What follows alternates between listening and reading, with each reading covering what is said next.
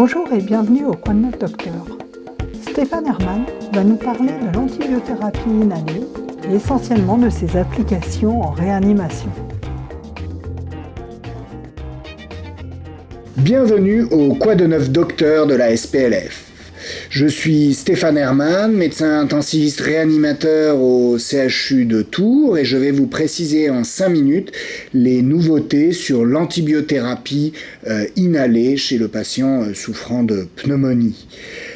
Le jeudi de la SPLF correspondant est disponible en téléchargement sur le site de la SPLF dans la rubrique Formation.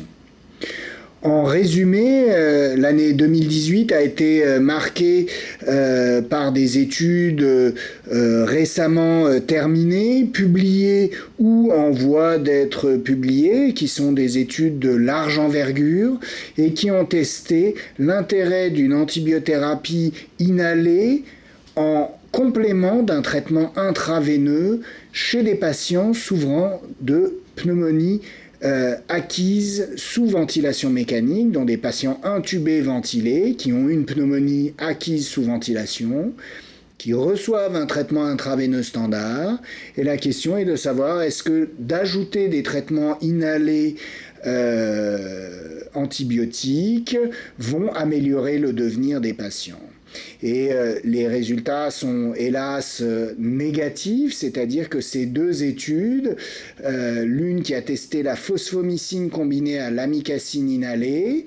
et l'autre ayant testé l'amicacine inhalée seule, les patients recevant des, bêta-lactamines et des, traitements standards par voie intraveineuse, n'ont pas montré de, de bénéfices. Alors, pourquoi ces études négatives? En, quelques mots Très probablement que les patients euh, qui ont été inclus sont des patients euh, un peu euh, dans le ventre mou, on va dire, de la gravité, c'est-à-dire que c'est un certain nombre de patients avaient des, des pneumonies euh, graves ou à des germes euh, multirésistants et, donc pouvaient éventuellement bénéficier d'un tel ajout d'un traitement inhalé, mais une grande partie des patients avaient finalement des pneumonies relativement standards,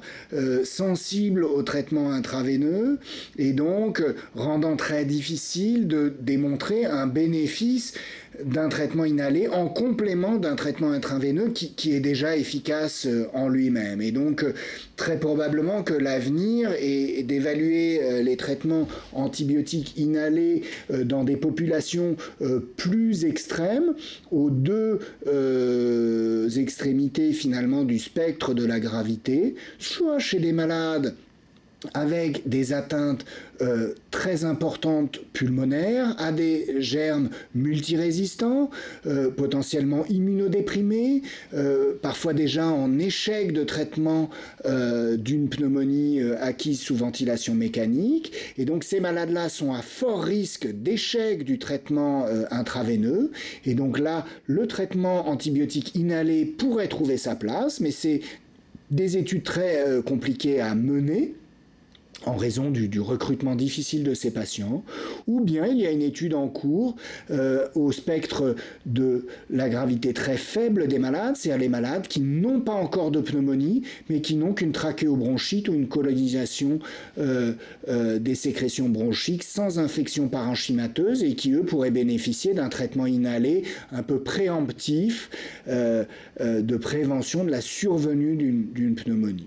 En conclusion donc sur le sujet, il faut retenir en 2018, les indications d'antibiothérapie inhalée pour traiter des pneumonies euh, sont extrêmement restreintes en, pratique clinique et ne peuvent se discuter euh, que au cas par cas et euh, qu'il y a des études en cours dans des populations plus sélectionnées pour trouver un, intérêt